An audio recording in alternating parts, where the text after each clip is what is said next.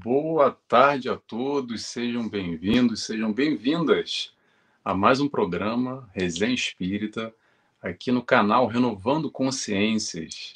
Esse programa que é retransmitido pelos seguintes canais: pela Rai TV, que é a rede canal Amigo Espírita TV, pela TV 7, pela TV Secal, pela Web Rádio Fraternidade, pelo Centro Espírita Allan Kardec, pelo, pela Casa do Com Evangelho, também pelo meu Facebook, o pessoal que está no meu Facebook, sejam bem-vindos.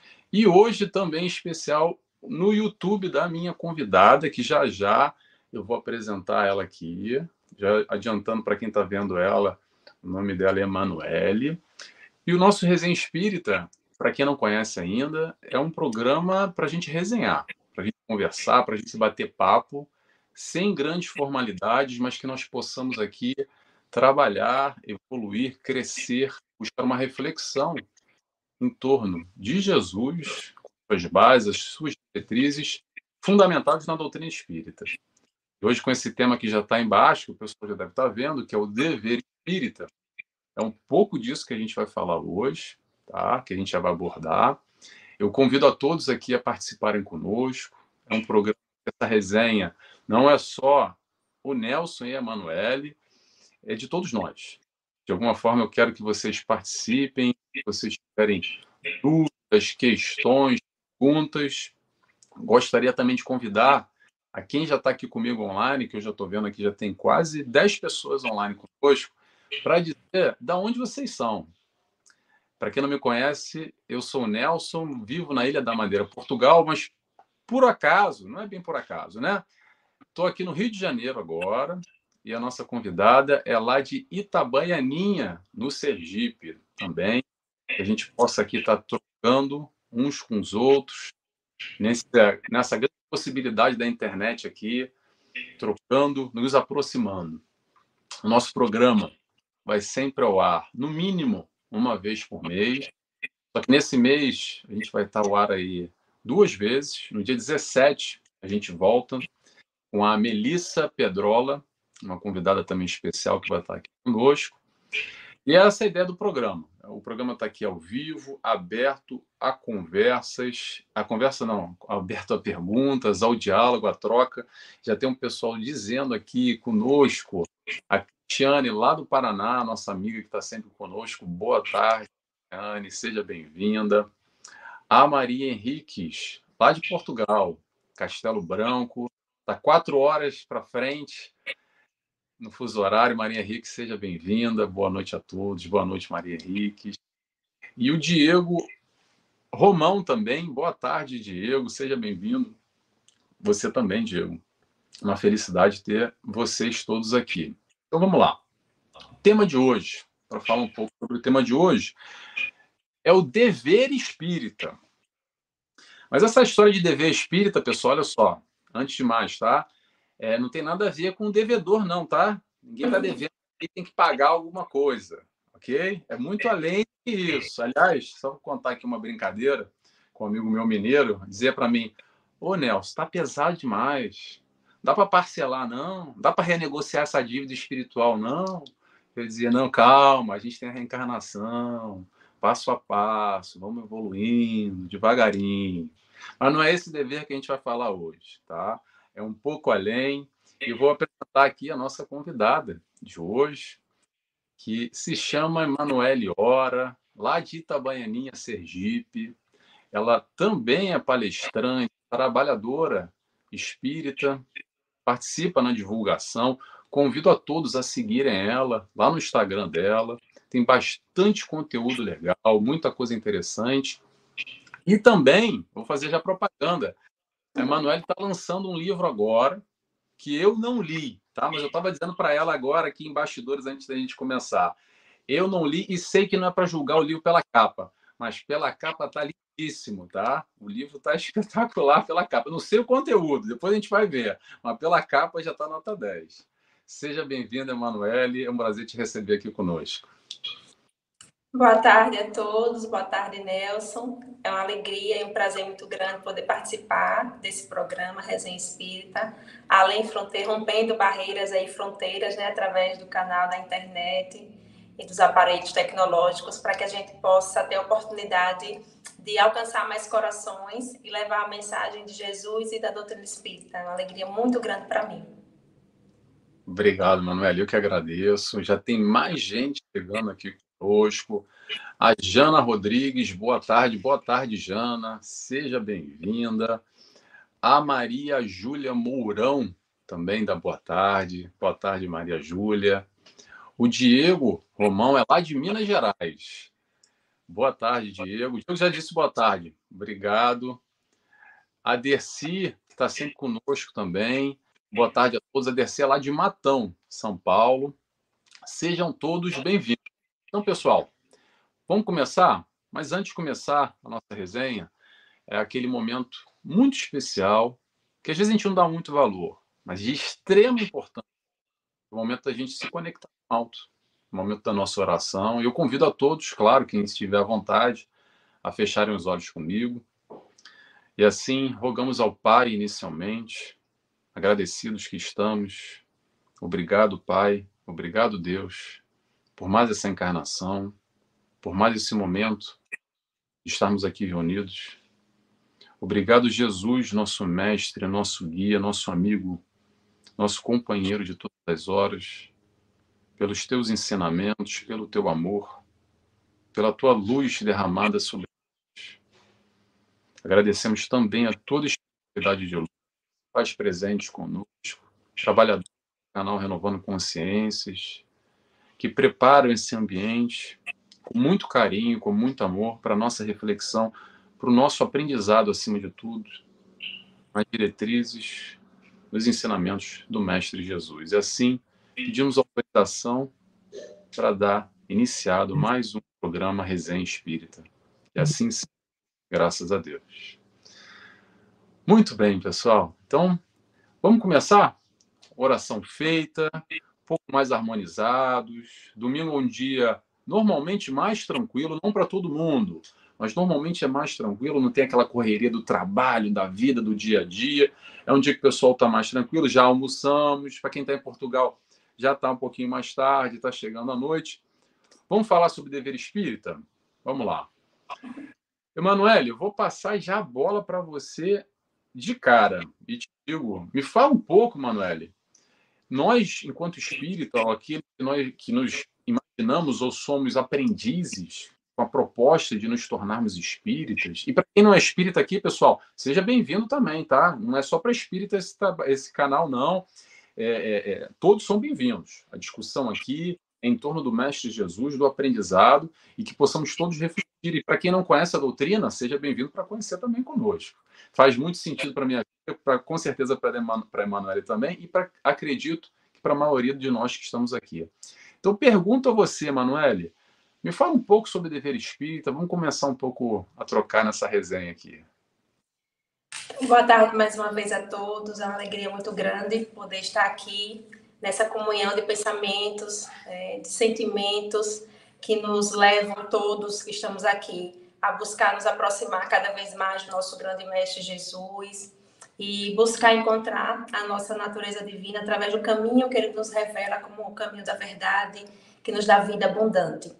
É, o Cristo, né, tudo que a gente fala, Nelson, tudo que a gente reflete e vive, tem como base primordial os ensinamentos cristãos. Porque a doutrina espírita, ela é uma doutrina cristã, né? Então, toda a nossa base moral de conduta é o Evangelho de Jesus, é, é, são os ensinamentos e a vivência prática de Jesus.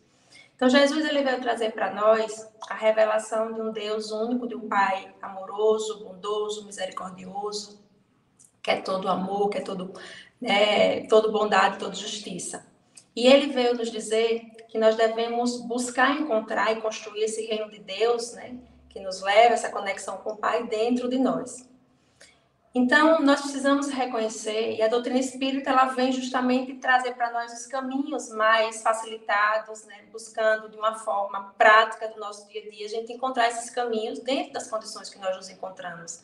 De buscar construir esse reino de Deus, de buscar é, encontrar a nossa natureza divina, porque nós somos é, originários do mesmo Pai, porque o Cristo nos diz, né? Eu vim de Deus e vocês também vieram do mesmo Pai, então vocês podem fazer tudo aquilo que eu faço. É, então, nós. É, a doutrina espírita, ela justamente vem nos mostrar, né, por ser, na verdade, é, essencialmente divina, né, porque todos os princípios que a doutrina espírita nos revela são os princípios divinos, da lei de Deus. Né, e Jesus veio nos trazer que a máxima da lei divina é a lei do amor, e na sua prática ele veio mostrar que a gente só ama servindo. Né? Então, Cristo traz para nós essa verdade como a máxima da lei divina, e a doutrina espírita ela vem através das leis divinas, nos revelando aí no livro dos Espíritos várias leis divinas, para que a gente possa encontrar os caminhos seguros para é, encontrar, né, essa, é, reconhecer essa nossa origem, reconhecer de onde viemos, né, por que estamos aqui, para onde vamos. Então, a doutrina espírita é uma doutrina consciencial, porque ela é divina. Ou seja, ela representa a lei de Deus. Então, ela está escrita nas nossas consciências. E um convite máximo que a doutrina espírita nos faz é justamente esse esforço, né? Esse, nos levar esse esforço para que a gente empreenda, né? Esse esforço para é, dominar as nossas más inclinações, nos renovar intimamente, o convite da reforma íntima, através dos caminhos que Jesus nos revela como os caminhos seguros. E aí a gente tem, através desse consolador prometido por Jesus, que é a doutrina dos Espíritos, a gente tem aí várias é, obras que nos dão essa, essa condição e essa certeza trazidas pelos Espíritos, pelos nossos benfeitores espirituais que já passaram por todos esses estados que nós estamos passando, nos revelando que nós estamos aqui neste momento, nesta encarnação, com uma transitoriedade, como algo né, temporário que serve para o nosso aprendizado e para acelerar o nosso aperfeiçoamento moral e espiritual. E aí, nós, como espíritas, né, precisamos é, ter como base todo esse, esse conhecimento para que a gente vá, ao nos é, aprofundarmos cada vez mais né, na doutrina, no conhecimento da doutrina, a gente vá sabendo como agir com esse conhecimento né, que o Espiritismo nos traz e o que é que nós podemos fazer pelo Espiritismo, que é o consolador prometido por Jesus. Então, o dever espírita, né? A gente vai trabalhar uma, uma, uma abordagem trazida por Kardec na Revista Espírita de 1861. E vamos também, antes disso, buscar na nossa base, né? Lá no Evangelho segundo o Espiritismo, nós temos em dois capítulos, onde retrata mais ou menos o dever, né? A missão dos espíritas. Nós temos no capítulo 20, do Trabalhadores da Última Hora, falando da missão dos espíritas, que é trazido pelo espírito de Erasto, e ele diz para nós no resumo que a gente tem que ir e pregar, ou seja, seguir, caminhar e levar a mensagem né, do espiritismo, não do espiritismo, mas do espiritismo redivivo, como, como consolador prometido, como cristianismo redivivo. Então, é, ele traz como, como é, resumo, né, nesse capítulo, do capítulo 20, Trabalhadores da Última Hora, justamente esse ir de pregar o Evangelho, e aí a gente pode, e a gente vai devagar, né, por todas as possibilidades de como a gente ir pregar.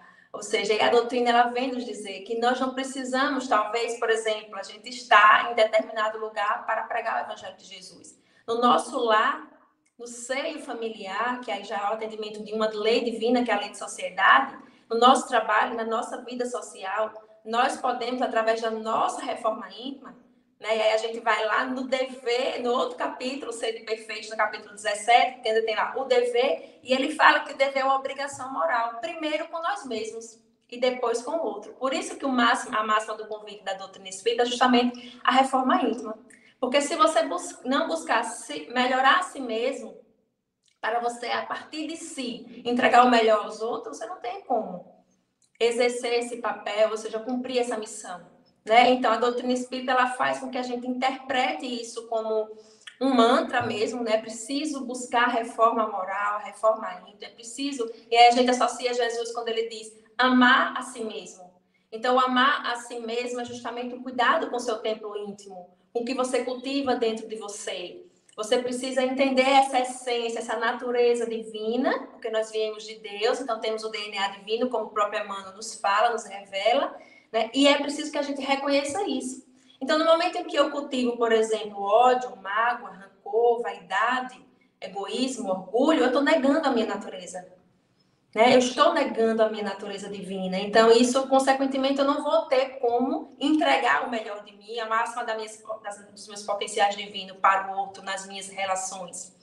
Então, é preciso cuidar do nosso templo íntimo, primeiramente, né, para que a gente tenha essa condição. Então, o dever, quando ele fala aqui, e nesse capítulo Serem Perfeitos, no capítulo 17, que fala do dever, instrução do Espírito Erasto, ele nos diz que é justamente isso, é um dever moral da criatura para consigo mesma, primeiro, e em seguida para com os outros. Então, não é, né, o, é, o, o, amor próprio que a gente vê por aí muito ser divulgado, é totalmente diferente desse amor próprio, desse amor a si mesmo, desse cuidado com tempo íntimo que a gente é, interpreta através dos ensinamentos cristãos, né, e da luz também dos espíritos evoluídos. É justamente você cuidar do seu templo íntimo para você ter a capacidade de doar o seu potencial divino. O máximo de, de, de, de virtude que você já pôde acumular até aqui. Né? Então, o ir de pregar é justamente isso. Então, eu já tenho um certo nível de conhecimento enquanto espírita, é, as barreiras, né? dos cárceres que vão é, é, fazendo com que as, as minhas, a minha visão espiritual ela vá se ampliando, a minha consciência ela vá se ampliando, porque a lei divina ela está escrita na minha consciência, à medida que eu vou me aperfeiçoando, que eu vou me conectando com o divino, que eu vou reconhecendo a minha natureza, eu vou facilitando essa ampliação de consciência, o reconhecimento da lei divina e vou tentando trilhar o meu caminho, né, buscando seguir o caminho da porta estreita, buscando as coisas do alto, como já, já nos orienta o apóstolo Paulo. Né? Então, a gente vai moldando a nossa vida a partir dessa transformação íntima e vai transformando tudo ao nosso redor. Essa, essa é a proposta né, do dever espírita, da máxima né, da, da, da, doutrina, quando ela, ela, ela nos impulsiona a reforma íntima, a buscar a nossa, a domar as nossas más inclinações, é para que a gente tenha o reconhecimento dessa nossa natureza, dessa nossa essência divina e que a gente entregue o melhor para o mundo, o melhor para as nossas relações, para as pessoas que convivem conosco. Né? Então, até aí está dando para a gente, né, um introdutório bem legal, está dando para entender. Eu estou acompanhando tudo, estou gostando muito. Não sei se o pessoal está aqui, mas está também, está todo mundo já. Aliás, foi até uma boa deixa para dar aqui mais gente chegando. A Maria Iraides. Desculpa, Maria, eu sempre não sei pronunciar seu nome, tá? Iraides. Iraides. Boa tarde, né, amigos. Gratidão, senhor, por esse momento de reflexão. A Maria Henriques, lá de Portugal, nos diz: o dever cresce e irradia sobre mais elevada forma em cada um dos estágios superiores da humanidade. Jamais cessa a obrigação moral da criatura para com Deus. Tem as, tem as refletir as virtudes do Eterno, Obrigado, Maria, pela contribuição. É mesmo por aí. Temos aqui a Gisele Pereira Borges também dando boa tarde. Boa tarde, Gisele. Seja bem-vinda. A Salete também, nossa amiga que está sempre conosco. Seja bem-vinda, Salete. A Lena Domingues também. Seja bem-vinda, Lena. O que, que eu vou comentar aqui que, é, que a Emanuele puxou? Puxou muita coisa interessante, mas eu uma coisa aqui que eu gostei. Teve um comentário essa... muito bom aí que não sei quem foi que fez de Portugal, que ela disse, jamais cessa a obrigação do indivíduo, né, a obrigação moral, o dever moral do indivíduo para com o Criador. Justamente, né, nós somos co-colaboradores com Deus nesse processo de evolução, de progressão dos mundos, né, do mundo que vivemos e dos mundos então, e como a, até o próprio Espírito é, nos diz aqui que o dever íntimo do homem fica entregue ao seu livre-arbítrio, então nós temos essa condição de escolher que caminho a gente quer, quer trilhar. Então, quanto mais eu tenho uma consciência ampliada, meus sentidos espirituais é, aguçados, desenvolvidos, eu vou saber usar meu livre-arbítrio. Né? Eu vou saber que caminho eu quero trilhar. Então, eu vou saber entregar o melhor de mim, porque eu estou cons conseguindo conquistar o melhor em mim. Né? Então, quanto mais a gente aperfeiçoa o espírito, quanto mais a gente busca no nosso dia a dia, nas condições que Deus nos proporciona, e isso é, é uma, uma maravilha também que eu acho que a doutrina espírita traz para nós, que é, ela nos revela que não, a gente não precisa esperar estar numa condição de perfeição ou de elevação moral, né, para que a gente possa começar a, a dar esses primeiros passos, ou seja, a ir pregar. É preciso que a gente esteja disposto. E aí Emmanuel já nos diz, né? O Cristo não quer quem esteja preparado, ele quer quem esteja disposto e a gente vai nessa disposição, ele vai preparando a gente aí ao longo do caminho, né, do espaço que a gente vai trilhando, principalmente se for na senda do progresso e da evolução, né? Colaborando com Deus no processo de evolução dos mundos, como ela falou. Perfeito, perfeito. A Maria Henrique colaborou e foi ótimo o comentário seu, Emanuel, em cima disso. E eu vou seguir essa linha de raciocínio. O que, que acontece? Gosto muito daquela frase que a maior caridade que a gente pode fazer com a doutrina é a sua divulgação. Isso. E aí vai ter tudo a ver, está linkado diretamente com a, com a Emanuele mencionou ainda há pouco, com a história da missão dos espíritas, tá? E o que acontece na prática, no dia a dia? Às vezes eu escuto falar isso, vou compartilhar com vocês, não sei se alguém se identifica, tá? É assim. Ah, Nelson, sabe o que acontece? Aqui faz todo sentido. Quando eu estou falando vocês, quando eu estou lá no centro, que todo mundo é espírita, e a gente fala a mesma língua, sabe? Mas quando chega na rua, que é um pessoal que às vezes é de uma outra religião, que não olha muito bem a doutrina espírita, que acha que é demônio, do diabo, aí não tem muita resenha, não tem muito papo, já cria logo um bloqueio, sabe? Pessoal, olha só, vamos lá. Dá para falar de amor, independente de falar de doutrina espírita ou de qualquer religião que seja, tá? Se tiver alguma resistência, a gente não precisa falar de títulos nenhum. Ah, porque lá no centro, porque lá na doutrina espírita.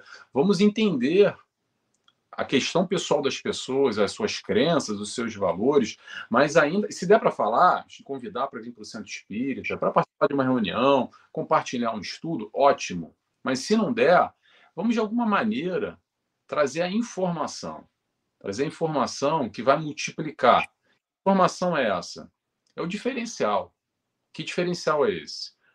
tudo que a doutrina espírita nos traz, como, por exemplo, aspectos que em outras doutrinas não, não apresentam, quanto mais com a veia do Cristo, que é a reencarnação, por exemplo. Eu, pelo menos, desconheço, tá, gente?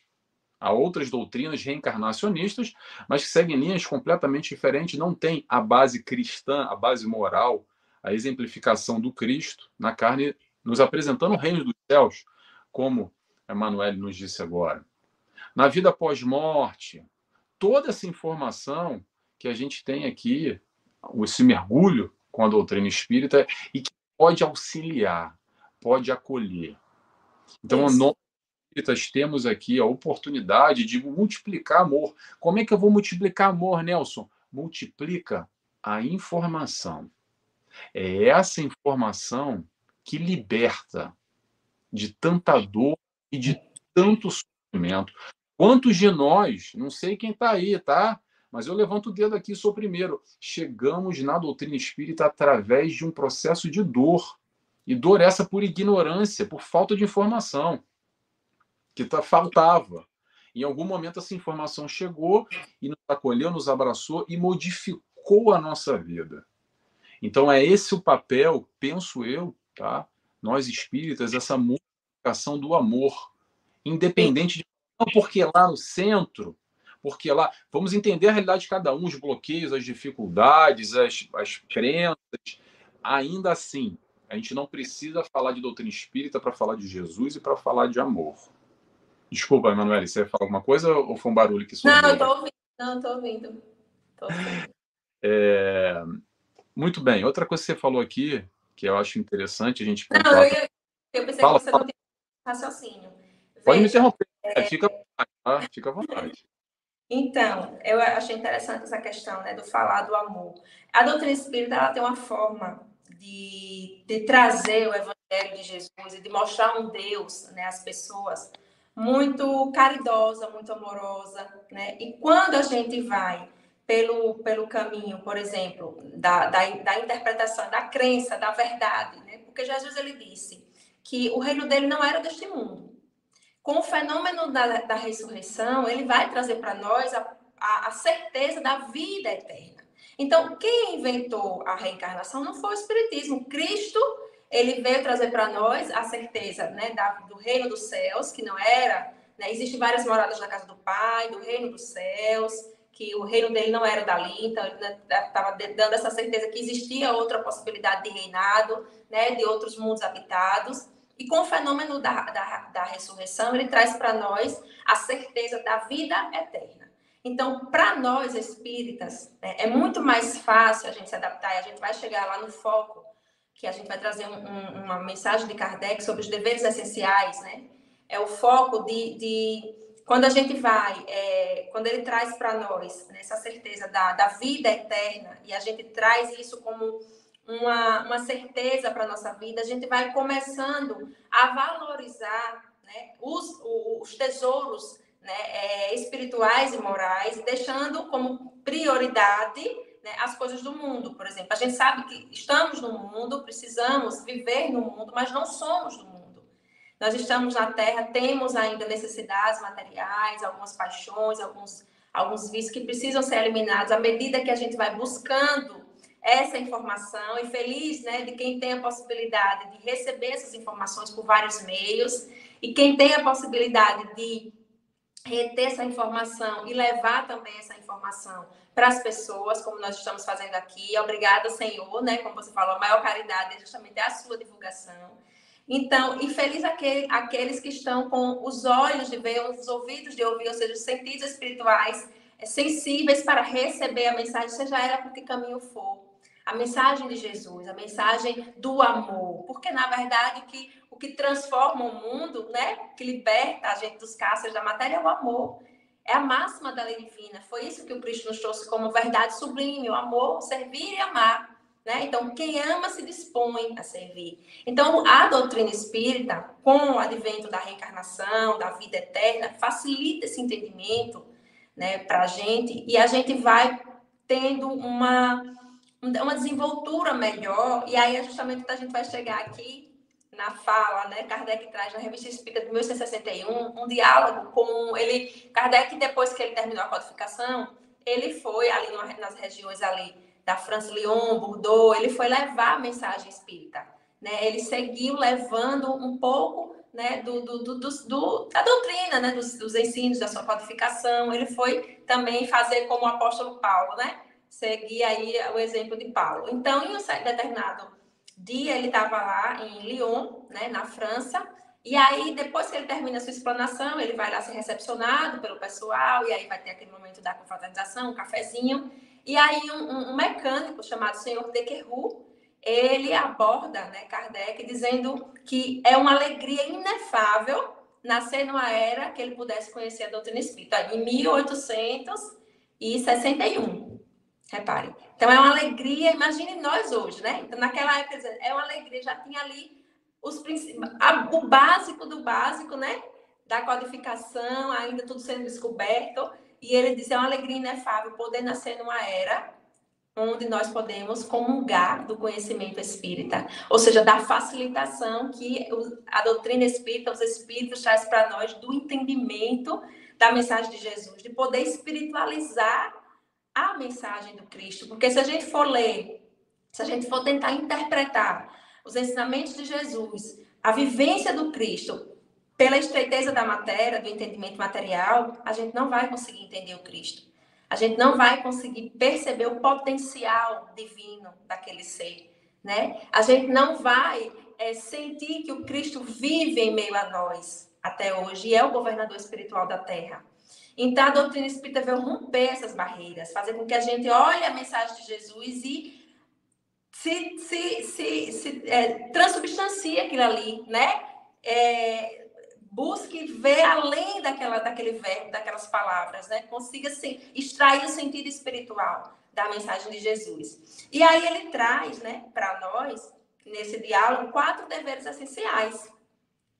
Para estar tá lá, né, nesse, nesse relato de Kardec, quatro deveres essenciais que nós, espíritas, e aí eu lembro de uma passagem do livro Caminho, Verdade e Vida, né, que é intitulada Que Fazer de Especial? Porque Emmanuel traz para nós uma reflexão muito profunda, né? O que é que nós estamos fazendo mais que os outros? Por ter o conhecimento da imortalidade da alma, né? da reencarnação, da lei de causa e efeito, tantas verdades que fazem com que a gente interprete mais profundamente a mensagem do Cristo e que a gente consiga, mesmo estando em um mundo de provas e expiações, cheio de dificuldades, a gente consiga ainda encontrar né, é, essa plenitude, essa paz, construir o reino dos céus dentro de nós, e pelo menos ir fazendo nosso alicerce. Por quê? Porque nós estamos comungando dessa revelação espírita. E é preciso que a gente, a, a, ao comungar dessa revelação, a gente aprenda, coloque em prática no nosso dia a dia, na nossa transformação moral, nas nossas relações e consiga, através disso, tanto das nossas ações como das nossas verbalizações, explanações, a gente consiga levar essa mensagem né, de, de, do, do, Cristo, do cristianismo redivivo para as pessoas alcançando os corações. Então, ele dá aí os quatro deveres essenciais. Eu posso seguir ou você quer comentar alguma coisa? Tem tanta coisa para comentar, Janela. Pode seguir. Senão eu, eu te interrompo, você me interrompe, mas vamos seguir. Vamos ah, força, força. Então ele diz, né, lá no senhor de Querru, né, que era o mecânico que estava ali já tinha propriedade do que estava conversando, dizendo dessa alegria, né? E aí ele dá, ele diz, ele fala para a gente quatro deveres essenciais que nós devemos desenvolver enquanto proprietários do conhecimento espírita. E aí ele fala primeiro do dever de submissão, e aí a gente lembra né, que Kardec nos diz que espíritas, amai-vos instruí-vos. Quando ele fala do dever de submissão, a gente interpreta como a instrução, ou seja, para que a gente seja fiel, fiel aos ensinamentos da doutrina, a base, a codificação, a verdade que a doutrina nos traz. Né? Então, ele dá primeiro o dever como submissão, ou seja, a gente não pode colocar as nossas impressões. Né? A gente precisa buscar é ser submisso e se instruir naquilo que a doutrina nos traz, na codificação, como a verdade. Né? A verdade revelada pelos Espíritos. Então, é o primeiro dever que ele nos traz. Então, a gente precisa estar aberto a aprender, a se instruir. Ninguém é proprietário de todo saber. A gente estava comentando isso nos bastidores, que sempre é tempo de aprender, que a gente aprende, por mais que a verdade de, da libertação e da salvação ela seja única, né? Não tem mudança, não tem muita coisa, mas cada pessoa, pela sua vivência, pela sua elevação, né? Pela sua contribuição e elevação, ela já consegue trazer de uma forma diferente, com mais profundidade. E aí a gente vai buscando em cada fala, em cada transferência do conhecimento, da interpretação da verdade, né? A gente vai, vai absorvendo um pouquinho, porque nós estamos ainda numa condição de inferioridade. Então, quanto mais a gente estuda, às vezes gente, as pessoas chegam para mim e dizem, vai fazer a palestra que tem esse mês. Geralmente eu abordo um mês, cada mês eu abordo um tema, porque são muitas palestras, e a gente trabalha um tema em todos os centros. E eu sempre peço inspiração da espiritualidade, né? Que tema trabalhar? E assim, sempre vem a inspiração, e a gente sabe que sempre os temas são aqueles temas que a gente precisa primeiro aprender, né? E aí, às vezes, a gente fica se, se amarrando em, em, repetir aquele tema. Um tema que você fez há 5, 10 anos atrás, você fica se amarrando em repetir. E aí, esses dias eu estava refletindo sobre isso. Não, eu preciso voltar lá atrás, porque a Emanuele que fazia palestra, a, eu comecei a fazer palestra em 2008. Né? Então, a Emanuele que fazia palestra lá atrás, há 10, 15 anos atrás, é totalmente diferente da Emanuele de hoje tenho mais bagagem, tenho mais condição de interpretar melhor aquela passagem do Evangelho, aquela parábola que eu falei lá atrás. Então, quanta coisa eu não vou saber interpretar agora, com toda essa bagagem adquirida, e passar para as pessoas que estão ali dispostas, né? Alcançar outros corações de uma forma muito mais profunda, né? Então, o dever de submissão, ele nos diz que é o primeiro, um dos, um dos deveres essenciais, né, do espírito, ou seja, a gente está ali sempre disposto a aprender, a nos instruir, porque não existe. A gente sabe que nem sempre o desenvolvimento intelectual está ligado ao desenvolvimento moral, mas o, de, o desenvolvimento intelectual ele precisa, é muito importante para o nosso desenvolvimento moral, porque facilita, né, para que a gente vá buscar interpretar melhor, nos aprofundar melhor nos ensinamentos. É, o segundo dever, né, sim, aí a gente relacionou ao dever de submissão ao instruir-vos que Kardec nos traz como máxima, né? Ah, o segundo dever, o dever de afeição. Ou seja, a gente relaciona o amai-vos, né? Para que a gente se ame. Então, amar com ternura, servir com simpatia, com gentileza, com bondade. Então, seguindo a máxima do Cristo, que é amar e servir. Né? Então, o dever de afeição, Kardec nos traz lá em 1861, né, é a gente atribui ao amai-vos. Ao amai-vos como, né, e seguindo a máxima do Cristo, do amar como o amor como a virtude mãe. Né? Quem ama, ele é capaz de qualquer coisa. Né? Então, a afeição, né, o sentimento de você estar disposto a, a chegar aos corações, a levar. Eu sempre peço a, a, a Deus, a espiritualidade, né? quando eu vou falar por algum meio, que a, a, da minha boca saia luz, né? saia docilidade, saia é, palavras que, que, que realmente alcancem corações como um bálsamo. E que essa mensagem ela realmente mova, né? Mova a pessoa no mais íntimo do seu ser para que ela tenha vontade realmente, porque a vontade é uma potência da alma, né? Que ela tenha vontade de realmente dar um passo na senda do progresso adiante, que ela busque mudar algo dentro de si, que ela busque que através daquela semente, né? Porque o Cristo nos diz em uma de suas parábolas, na parábola do joio do trigo, ele fala, né, que o reino dos céus é como um homem que planta a boa semente no seu campo íntimo. Então, ele começa a parábola assim, né? O reino dos céus é como aquele homem, né? O lavrador que planta boa semente no seu campo íntimo, no seu campo. Então, é justamente isso. Então, é, quando a gente leva a mensagem, quando a gente sai para pregar, como uma das grandes missões do, da, do, da doutrina, é a gente levar essas sementes. Repare a responsabilidade, né? Levar as sementes que vão chegar aos corações. E a gente sabe que nem todos os corações eles estão preparados. Mas essa semente ela vai ser plantada naquele coração e no momento que ele estiver preparado, ela vai germinar. Porque a gente lembra de Saulo e Estevão.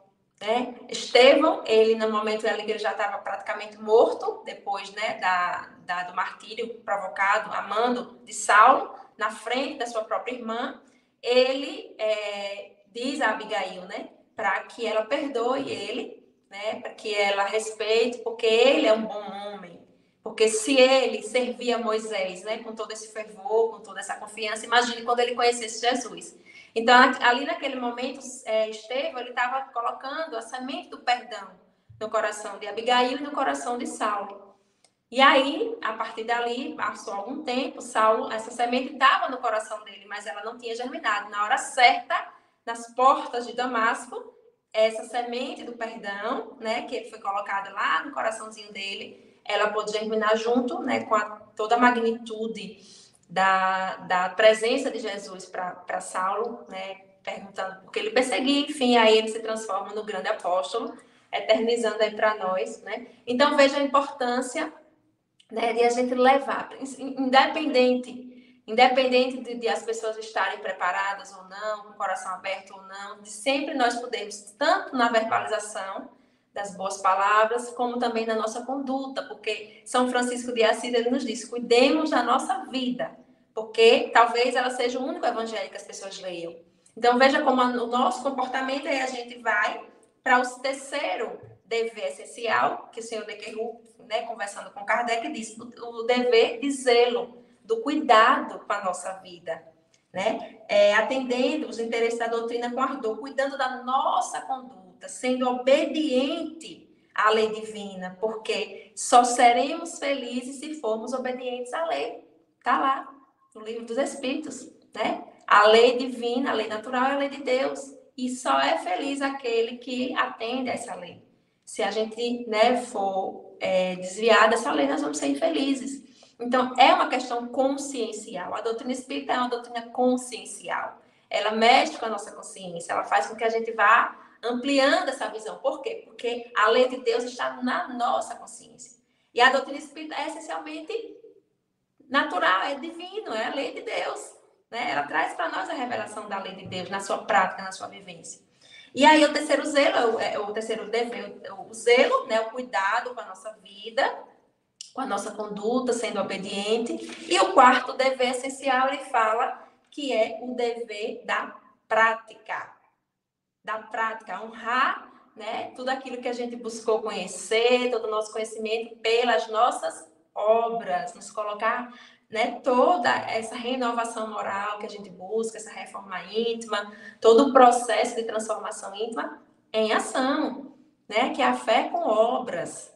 Né? A gente, é a dever da prática, o quarto dever essencial, que ele nos traz, né? Então, que a gente precisa cuidar do nosso campo. Aí lembra lá do início que a gente falou, né? Do amor próprio, do amar a si mesmo, esse cuidado com o nosso tempo íntimo, com a construção espiritual e moral que a gente vem buscando, para que a gente consiga, na prática, como quarto dever, colocar tudo isso em ação, ou seja, transformando a nossa vida, sendo verdadeiramente cristão, honrando né, sendo obediente, porque o Cristo, quando ele se colocou na condição né, de, de se permitiu, né, é, ser levado ao martírio, ao cavalo, da cruz, da crucificação, ele estava nada mais nada menos sendo obediente a Deus, sendo obediente à programação divina.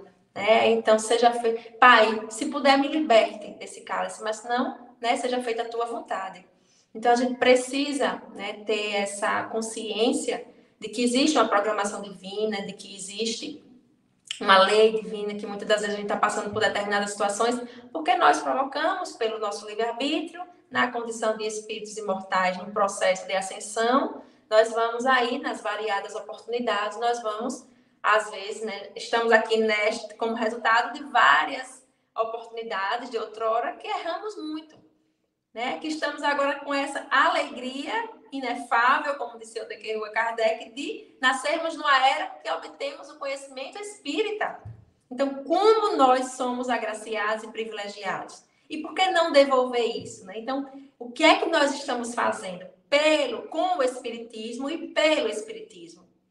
Né? Então, se a gente colocar em prática esses quatro deveres essenciais trazidos na revista Espírita, nós vamos, e aí baseado no nosso evangelho, segundo o Espiritismo, né, do ir pregar, e isso não só limitado à pregação verbal, mas a nossa vida prática, a nossa condução de vida no nosso dia a dia, como é que nós estamos relacionando com os nossos familiares, com os nossos colegas de trabalho, como cidadão, né, como é que nós estamos conduzindo a nossa vida. E aí a gente vai realmente transformando, como diz Maria Teresa, sejando, sendo a transformação, a mudança que a gente quer no mundo. Então, é a partir da mudança em nós, né, que nós vamos sendo a mudança que queremos no mundo. Excelente, excelente, Manuel. Adorei essas quatro, esses quatro deveres pontos. essenciais os deveres essenciais. E o melhor, foi a base de cafezinho ainda, né? Que estava ótimo. Na confraternização tem centros que fazem isso, né? A gente vai fazer as palestras e depois a gente, eles nos recebem com uma, uma, uma confraternizaçãozinha, um café, um suco, um lanche, e ali saem muitas pérolas, né? Desse momento. Excelente. Deixa eu trazer um pouco da contribuição do pessoal que está aqui conosco. A Jana Rodrigues nos diz Perfeito, Nelson. O amor. Não. O motor é o amor. Amor em palavras e, sobretudo, em atitudes. Somos cristãos reencarnacionistas e todas as religiões são instrumentos da propagação do alto. Perfeito, Jana. Obrigado pela contribuição. A Cristiane diz, abre aspas, e de pregar o evangelho. Se necessário, use palavras. Isso. Use a palavra, São Francisco é, auxilia no entendimento da amplitude da divulgação do Evangelho, principalmente em relação às nossas atitudes cotidianas. Perfeito, Cristiano, obrigado. A Tawane faz umas mãozinhas para o alto. Obrigado, Tawane. A Alba Medeiros nos diz boa noite. Deus abençoe a todos. Nós muita paz, saúde, serenidade, amor, luz, bênçãos. Nosso abraço fraterno a todos. Cachoeira Paulista, São Paulo. Gratidão. Obrigado, Alba, pela participação. A Flávia também, que nem a Tawane, mãos ao alto. Mas não é mãos ao alto bandido, não, tá? Glória ao Pai. A Maria Henrique diz: bem-vindo ao clube. Foi sim por um processo de muita dor. Perfeito, Maria. Está comentando o processo que muitos de nós chegamos à doutrina espírita, com certeza a Maria também tá. Tamo junto, Maria. Tamo junto.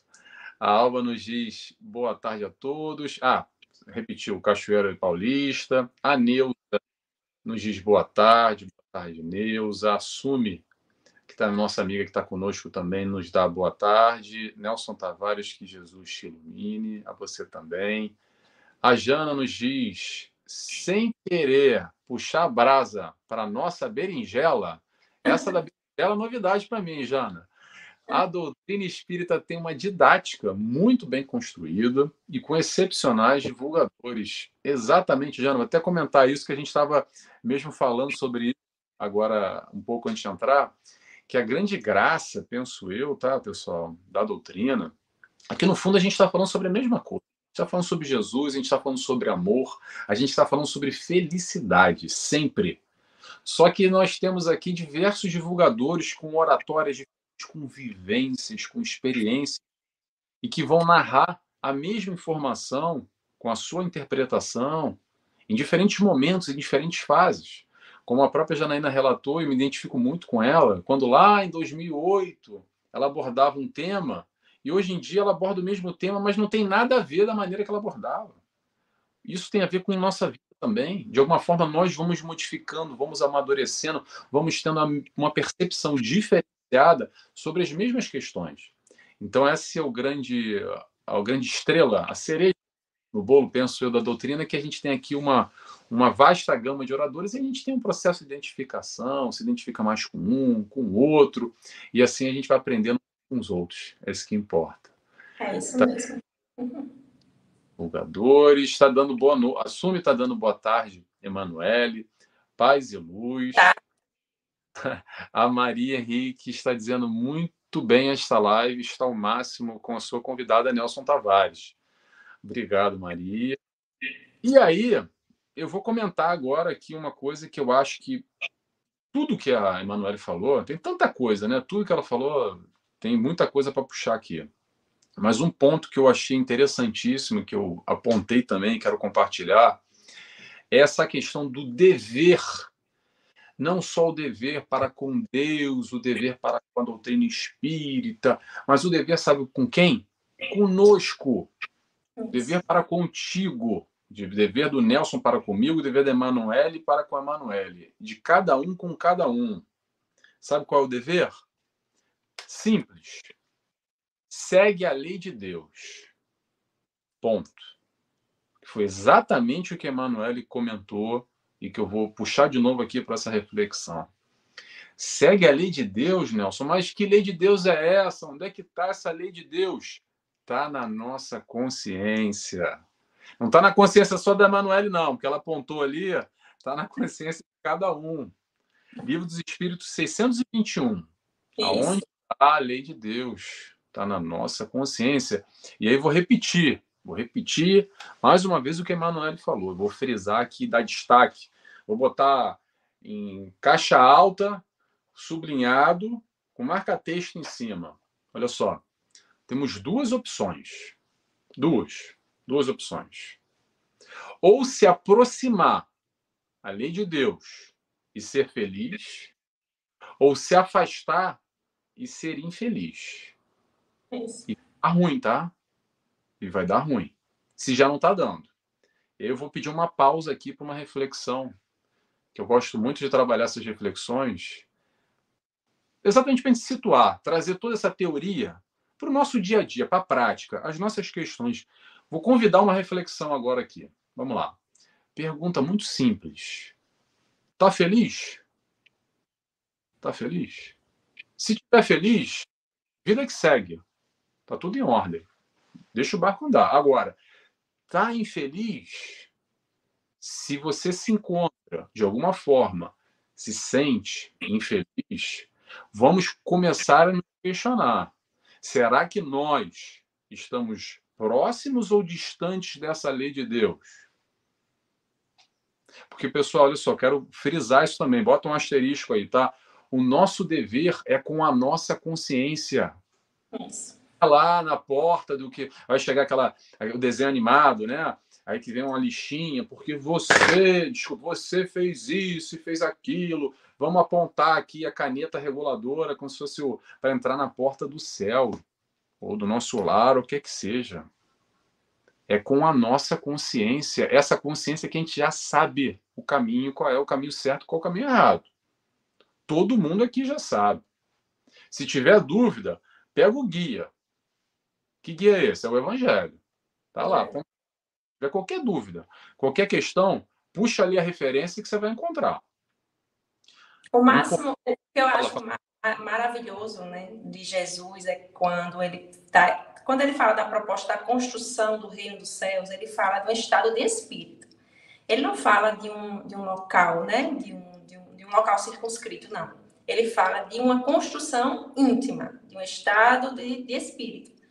E aí, eles sempre, quando ele fala da construção do reino dos céus, e essa construção do reino dos céus é justamente o estado de felicidade, de plenitude, que é uma, uma uma, o sentimento de alma, é algo que a alma sente. Você, né, todas as suas, as suas, os seus sentimentos, emoções, tudo isso provém do espírito, da alma.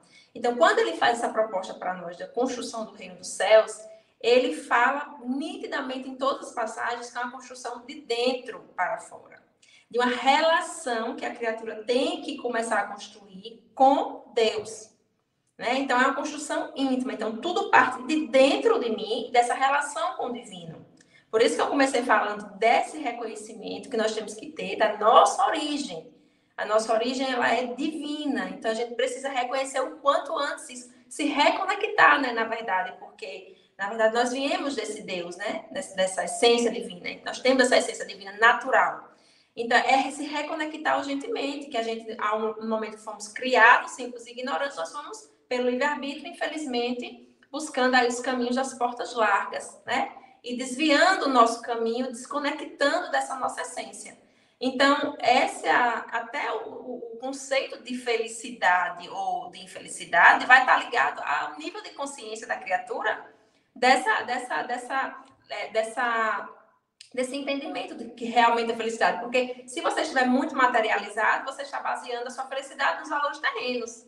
Mas se você já tiver num processo de desligamento, né? Ou seja, é, valorizando mais as coisas do espírito, da alma, em detrimento da matéria, você vai sabendo que a felicidade é justamente esse estado de conexão né, com Deus, com a sua essência, e você vai tendo essa plenitude, essa alegria de viver, essa felicidade, mesmo que do ponto de vista material, físico, externo, esteja passando por dificuldades, por privações, por provações, doenças, né? Tudo o que tiver acontecendo, mas eu estou segura dentro de mim de que eu estou plenamente feliz porque eu estou é, conectada com, com Deus, né? Então eu tenho, eu vou ter sabedoria, discernimento, força, coragem para enfrentar os leões que a vida vai me apresentando, que muitas das vezes são consequência das nossas más inclinações ainda, né? Perfeito, Emanuel. O que acontece muito é que a gente esquece ou não consegue entender muito bem, quando o mestre nos falou, que a felicidade, a minha felicidade não é desse mundo, o meu reino não é desse mundo. E a gente passa, às vezes, uma vida inteira, ou mais de uma até, encarnações, encarnações, buscando felicidade aonde? Nesse mundo aqui, no aspecto material, como a Emanuele falou. Tentando encontrar, através das facilidades, essa tal suposta felicidade. Mas essa felicidade, exatamente como a Emanuele disse, está aqui dentro, não está fora.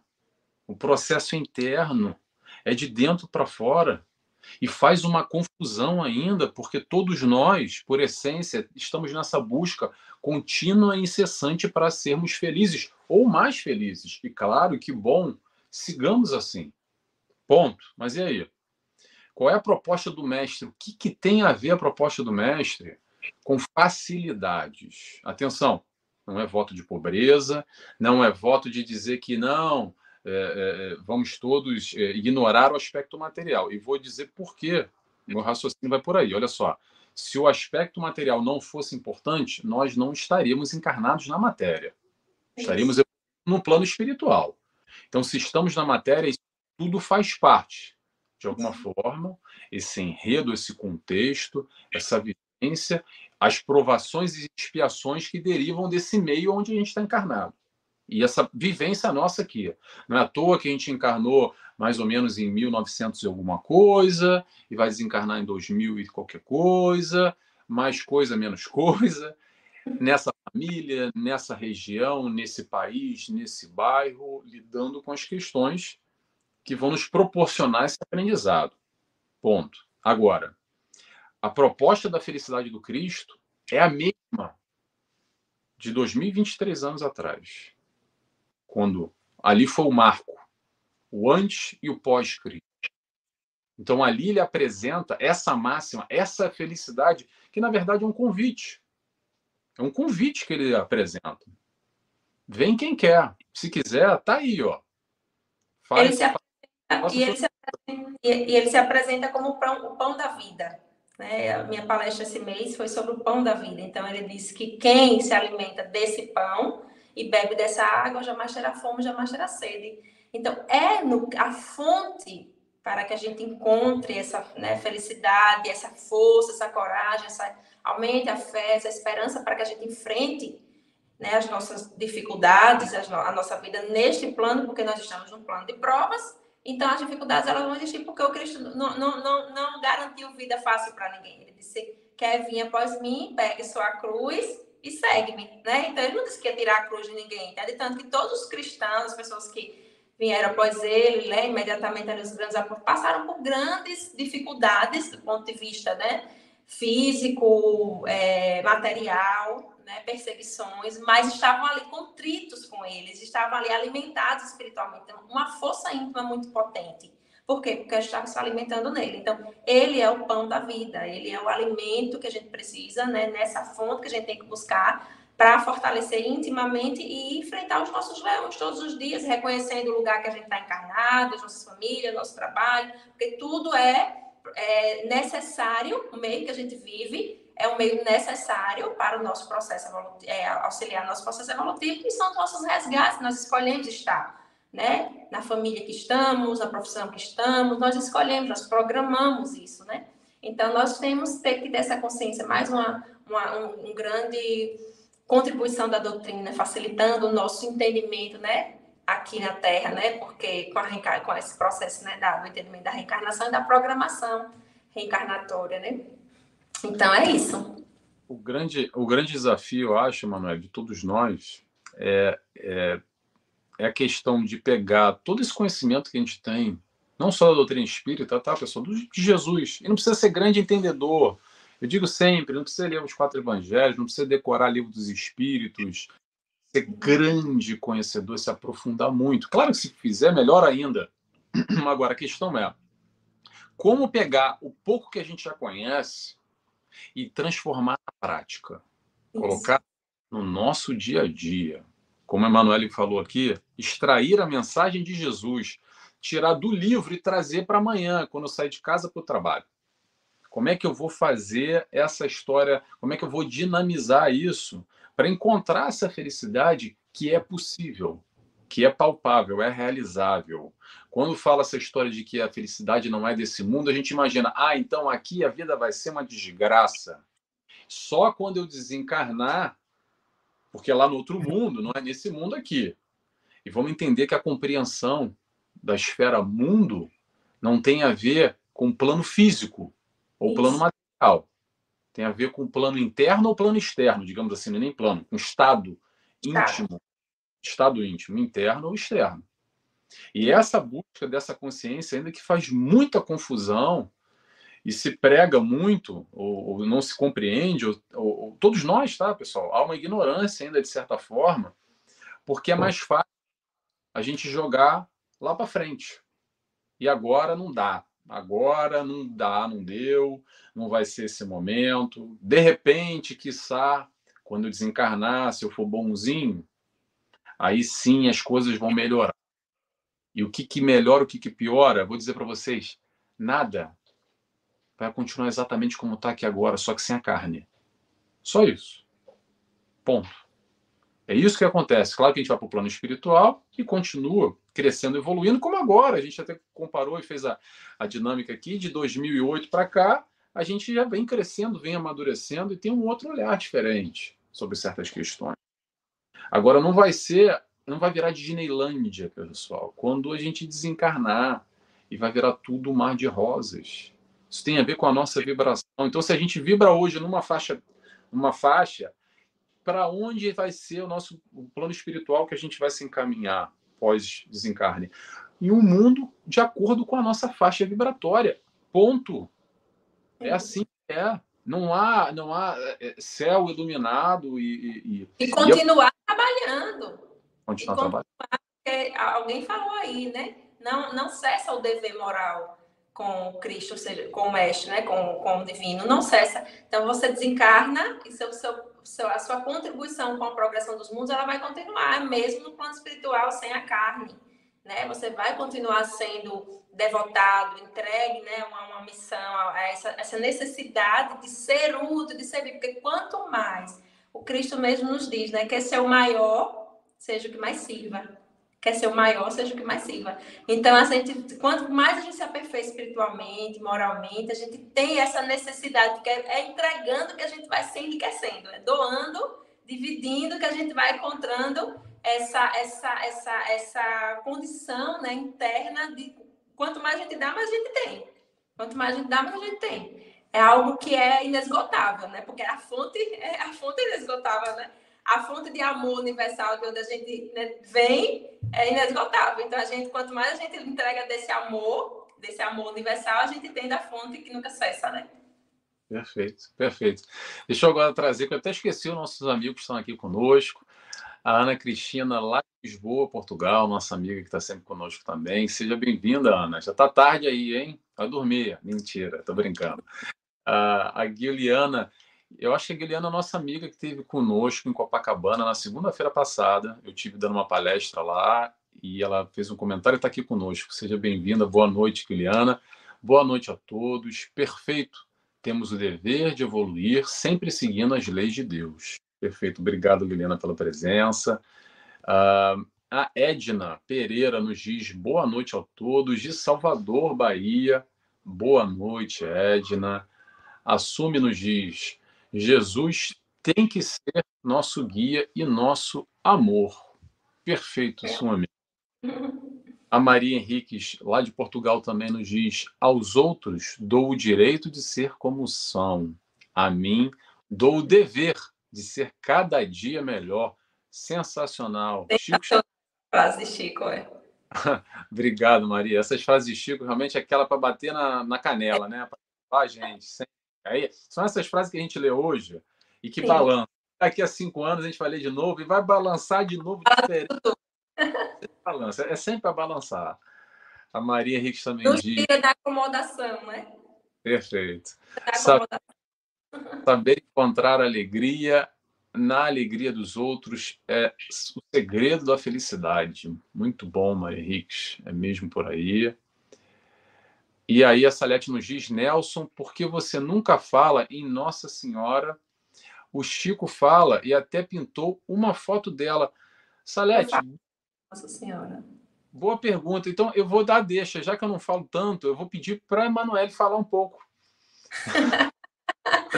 Nossa Senhora é, é um espírito sublime, né? Uma grande intercessora. Eu sempre nas minhas preces é, eu sempre peço, né, a intercessão de Nossa Senhora uma grande, um grande espírito de luz que teve essa missão grandiosa de receber o governador espiritual da Terra, né, de, de trazê-lo a esse mundo encarnado, a conduzi-lo, a criá-lo, a ensinar, a ensiná-lo a falar, a andar, né, ter toda essa, essa oportunidade. E hoje, né, em espírito, ela é um grande, uma grande intercessora junto a nós, de nós para com seu filho, tenho certeza disso. Uma grande intermediadora, uma grande protetora das famílias, um espírito de luz. Eu sempre. E nos, nas casas espíritas a gente sempre é, ouve né, o, hino, né, é, o hino de Nossa Senhora tocar, é um, uma melodia que acalma o coração, né, que nos remete a essa figura excelsa de Nossa Senhora, né, de, dessa angelitude que ela traz, né, de santidade realmente, e de grande intercessora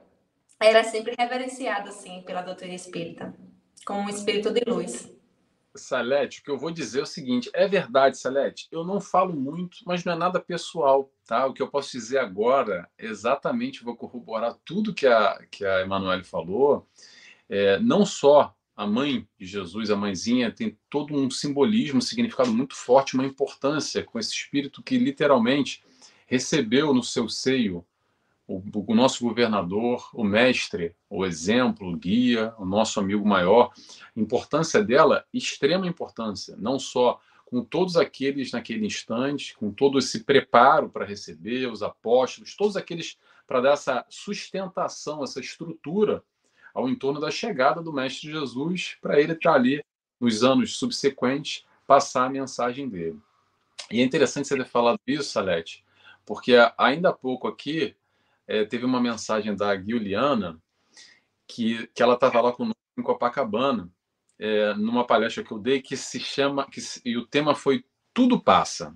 E eu comecei essa palestra contando uma história, Salete, exatamente de Chico Xavier, que você mencionou aqui, com a, a, a mãe de Jesus, a Maria de Nazaré. E eu vou contar essa história para vocês aqui, que é muito interessante, rapidamente. Para quem não conhece, é uma história muito famosa, tá?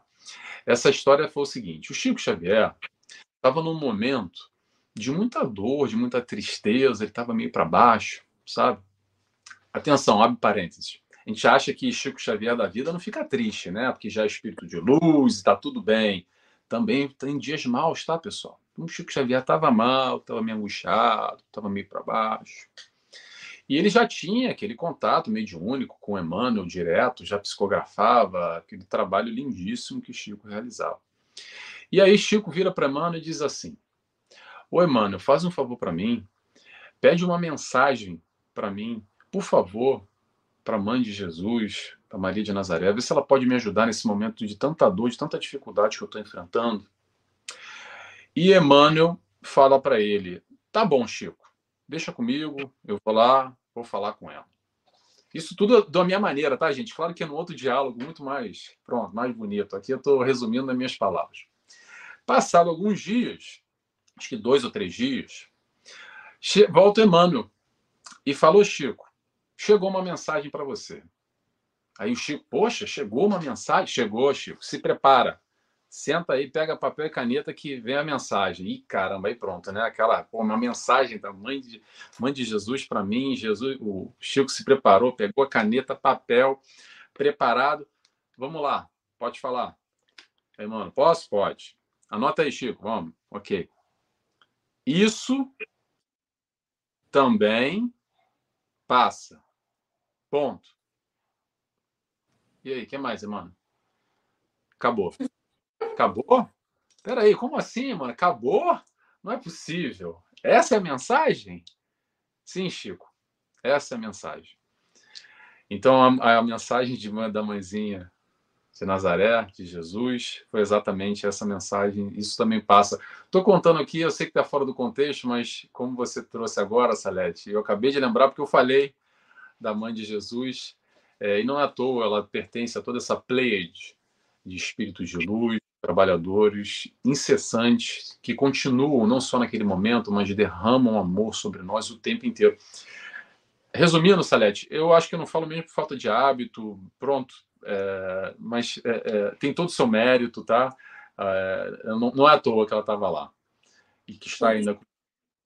Assume nos diz aqui gratidão, gratidão, Sumi, obrigado.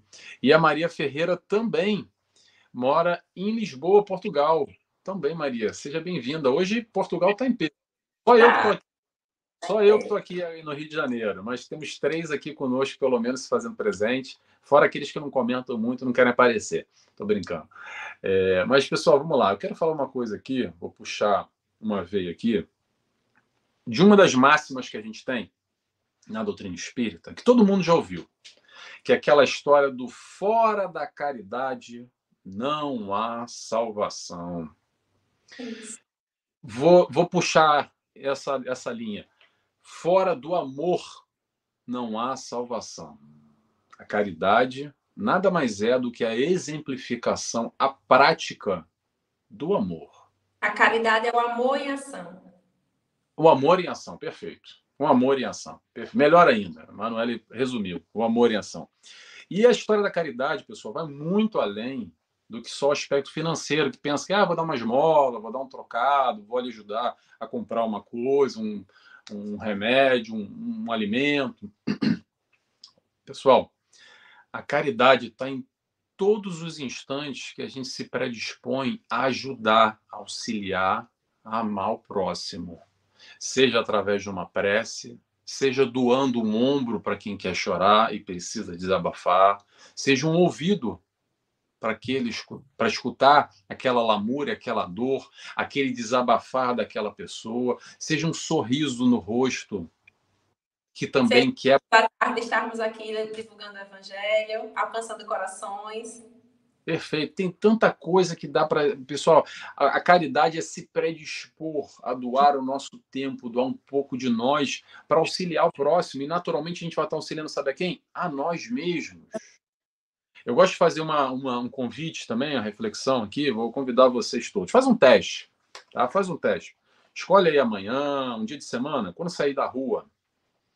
Que normalmente quando a gente sai na rua, a gente bota uma, uma armadura, né? Fica meio mais cara fechada, instinto de defesa, de proteção. Quanto mais quem está no Brasil que tem mais violência, a gente fica mais, mais ligado, está mais atento. E às vezes a gente fica mais carrancudo, fica mais fechado, né? Anda sem olhar para o lado sem trocar muito olhares às vezes. O convite que eu faço é o seguinte: experimenta um dia só. Um dia. Um dia. Sai de casa e sorri. Sorri para todo mundo. Sorri para todo mundo. Só tenta fazer isso.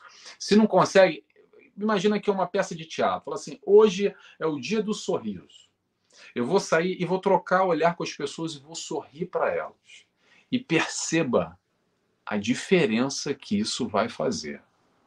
Perceba esse simples gesto, essa troca amorosa, feliz, ou, ou a tentativa que seja, nem que seja fake, mas inicialmente um sorriso verdadeiro, essa busca, ou pelo menos tentar ser o mais, mais verdadeiro possível, e perceber como que você tem uma troca, um feedback, um retorno das pessoas de uma maneira diferente. Emanuele, passo a palavra para você. Então, já está finalizando? Não, a gente ainda tem tem mais 15 minutinhos ainda, à vontade. Ah, é só tem uma, uma, uma, frase de Eurípides Bassanufo, um grande contribuidor aqui da doutrina espírita né, no Brasil, que ele dizia que a doutrina espírita, o espiritismo, ele não exige nada, mas ele espera tudo. Então, é aquela coisa, né? A gente precisa, e aí rememorando os deveres essenciais trazidos por Kardec desse diálogo lá na Revista Espírita de 1861, a gente precisa buscar né, a instrução, ou seja, ser submisso a essa verdade trazida pela doutrina espírita, que é totalmente baseada no Cristo, né? Então, a gente buscar conhecer, buscar aprofundar o nosso, nosso conhecimento nessa verdade a partir disso, desse conhecimento, desse, dessa substância né, de conhecimento que a gente vai, a gente vai colocando isso em prática, em ação, através do amor, né? a instrução que nos leva a, a ter essa condição de devolver todo esse conhecimento, todo esse entendimento que a gente vai buscando, aprimorando o nosso íntimo devolvendo isso através da afeição, do amor a nós mesmos e aos outros, do cuidado, né? o zelo, que é o quarto dever, né? o cuidado, o zelo que a gente tem que ter com a nossa vida, né, com tudo que a gente busca priorizar na nossa vida, quais são as coisas que a gente busca é, para o nosso campo íntimo de pensamento, de convivência, né, saber fazer as escolhas certas, porque a instrução nos dá essa, essa condição, né? Quando a gente conhece a verdade, Cristo diz: Conhecereis a verdade, e a verdade nos libertará. Então, esse é o grande papel da instrução: é trazer para nós, né, para a nossa consciência, é a verdade a verdade que nos liberta, que rompe muitas barreiras, muitos cascos, muitos nos liberta de muitos aprisionamentos e faz com que a gente tenha esse cuidado, esse zelo para a nossa vida, para aí a gente vai selecionando os nossos pensamentos, a gente vai buscando melhor o que a gente, as músicas que a gente ouve, né, as leituras que a gente faz, os ambientes que a gente vai frequentar, as, as pessoas que vão frequentar a nossa casa, a nossa convivência.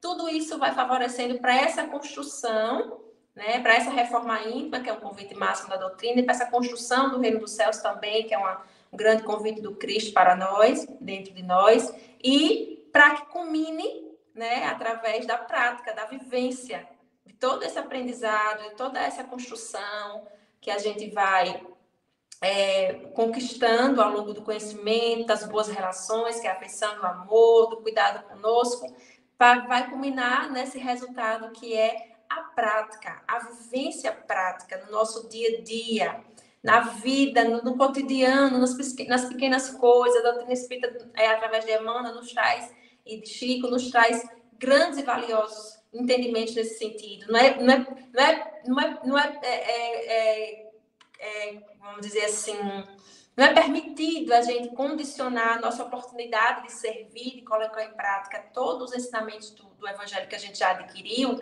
é, esperar uma oportunidade, né, uma ocasião oportuna para isso acontecer. Não, é na nossa vida diária, na nossa rotina prática, na nossa convivência com aqueles que Deus confiou estar conosco, no nosso meio.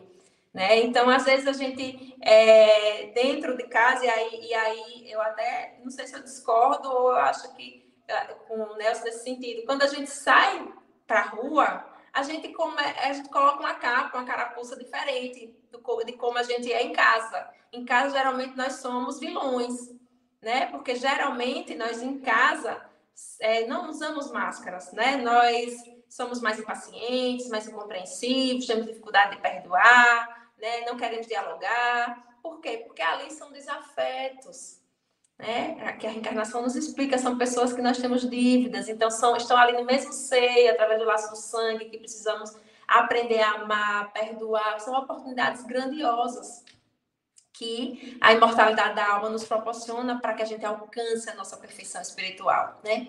E na rua não, na rua geralmente a gente é bonzinho, a gente sorri para todo mundo, a gente, né, é mais compreensivo, né? A gente pede desculpa, enfim, mas é, a gente precisa começar a reavaliar isso.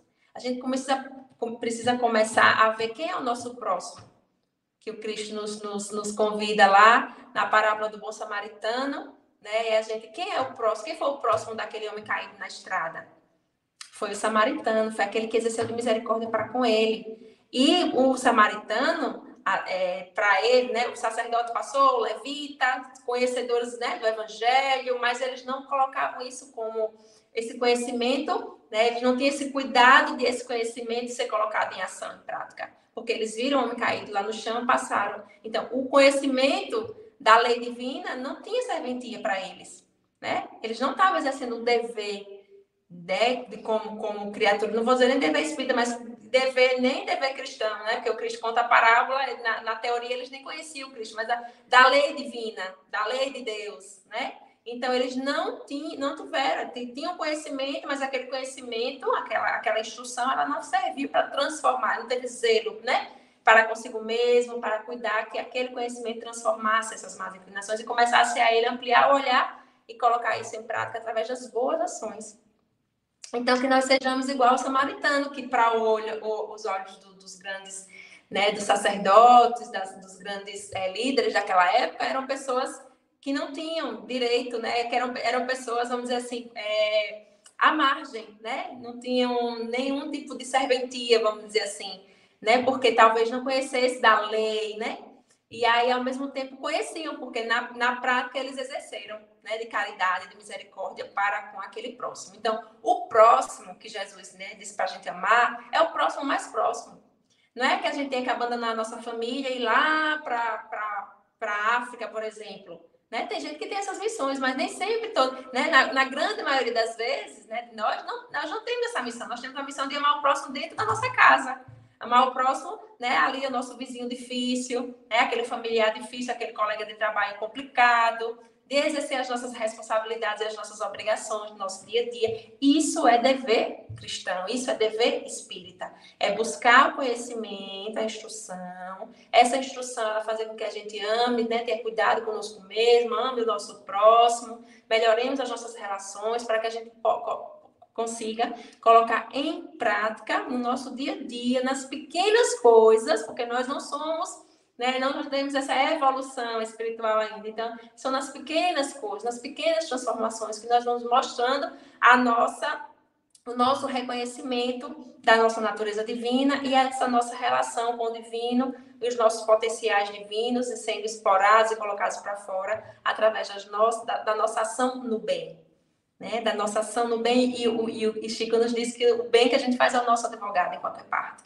Então, se a gente está aqui disposto a estar agindo no bem, colocando tudo, todo esse conhecimento em prática, melhorando todas as nossas relações conosco mesmo, com Deus e com o próximo, com certeza nós estamos construindo um bom alicerce espiritual e vamos ser muito bem acolhidos na pátria espiritual, na vida eterna, e vamos continuar né, cheios de potenciais divinos, desse amor né, inesgotável para colocar, sempre nos colocar sempre à disposição dessa causa grandiosa, que é a causa do Cristo, que está muito além do que os nossos olhos físicos podem enxergar.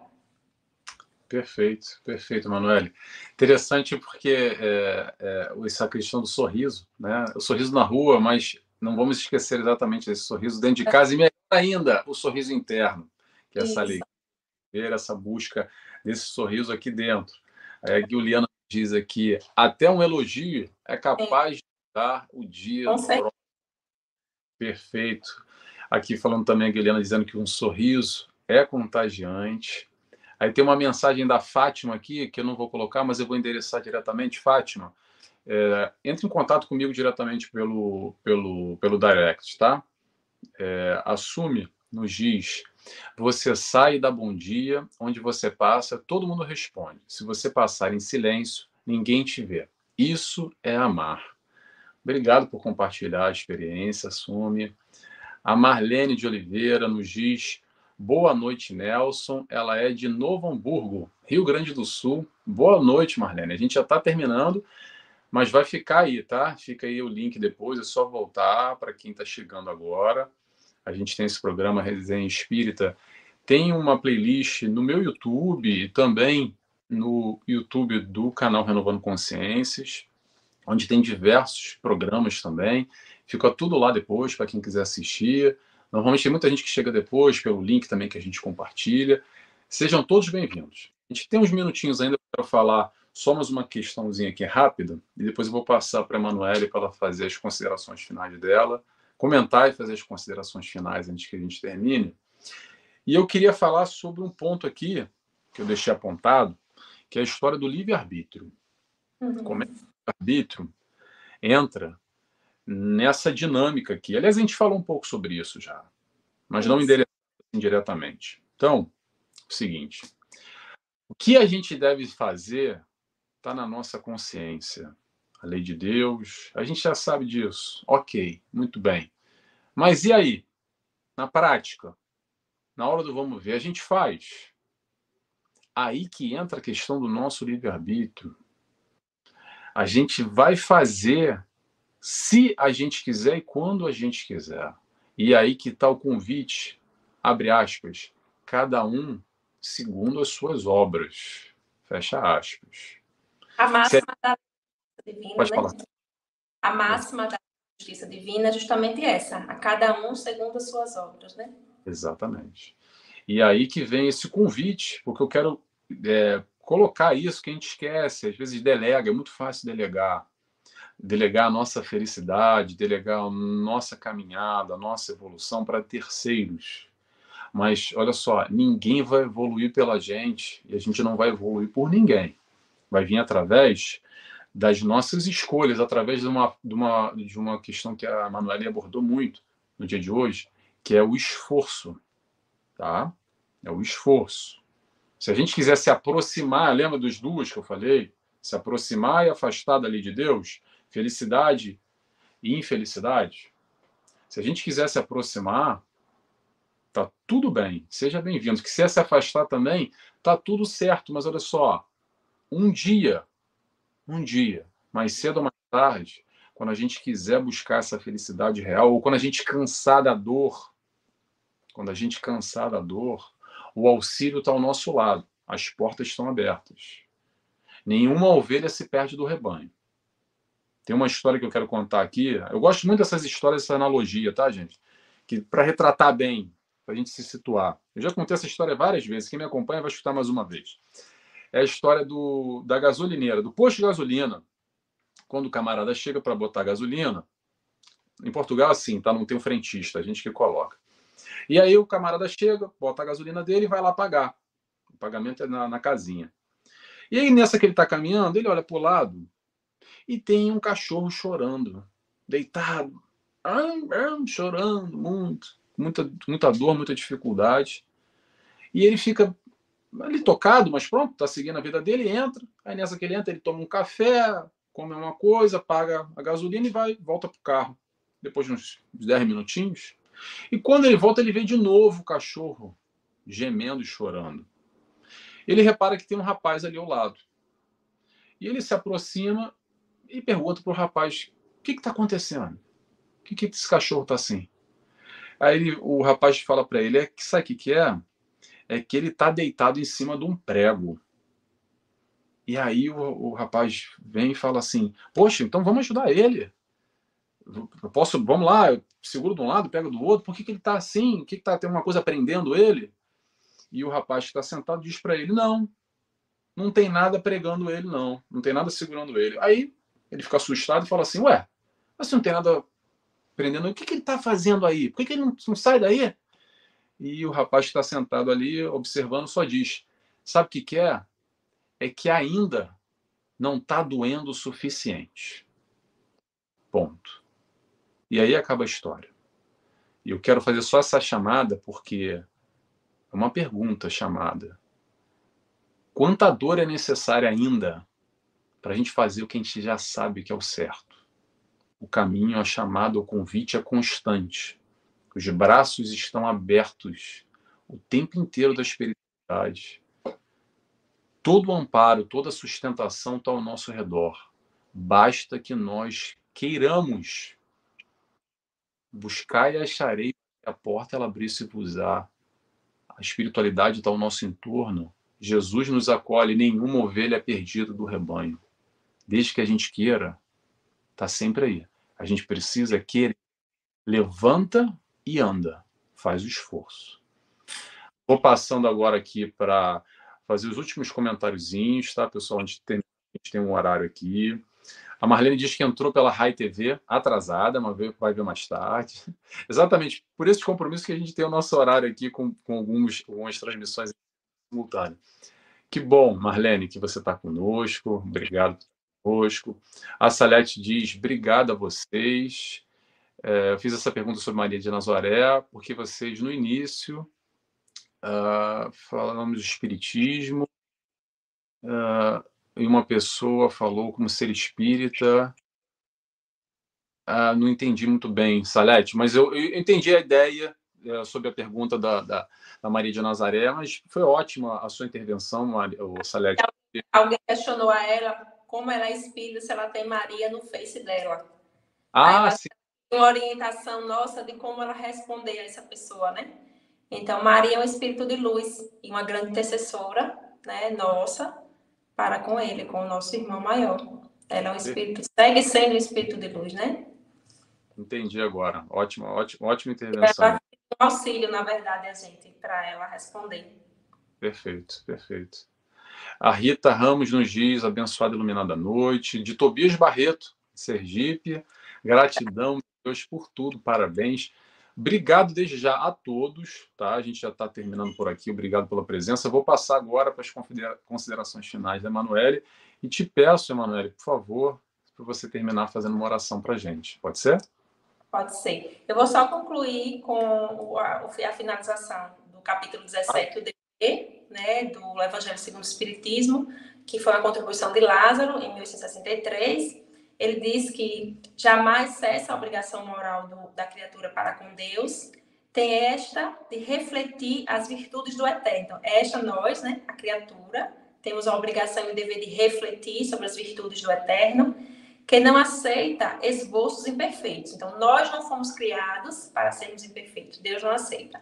Nós fomos criados para sermos imagem e semelhança do nosso Criador, né?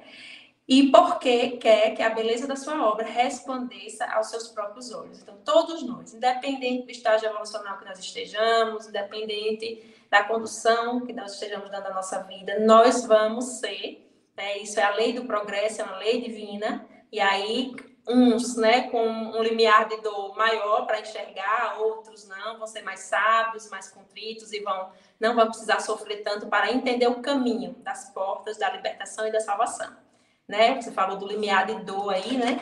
Então, muitos vão precisar de muita dor, muito sofrimento, né? Para poder entender o caminho, o caminho que leva realmente a essa condução da criatura que é, foi criada para ser imagem e semelhança, ou seja, sermos perfeitos e felizes, alcançarmos a felicidade eterna, né? E aí Lázaro diz que o Criador não aceita esboços imperfeitos. Então, quer a gente queira, quer não, nós vamos é, chegar né, a esse patamar de perfeição.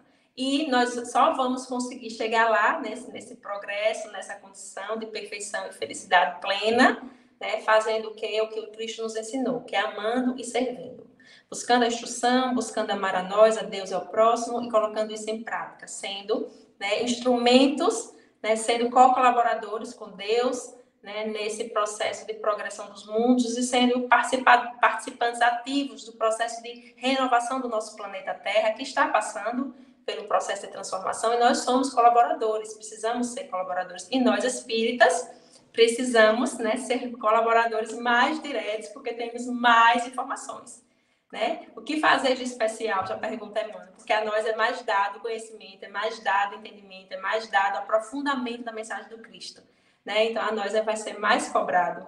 Então por isso que nós temos que ter esse entendimento e esses sentidos espirituais mais aguçados. E para finalizar a nossa reflexão, a gente traz um trecho da mensagem do livro Religião dos Espíritos, capítulo 80, e lá no finalzinho, Emmanuel diz o seguinte: doutrina espírita quer dizer doutrina do Cristo.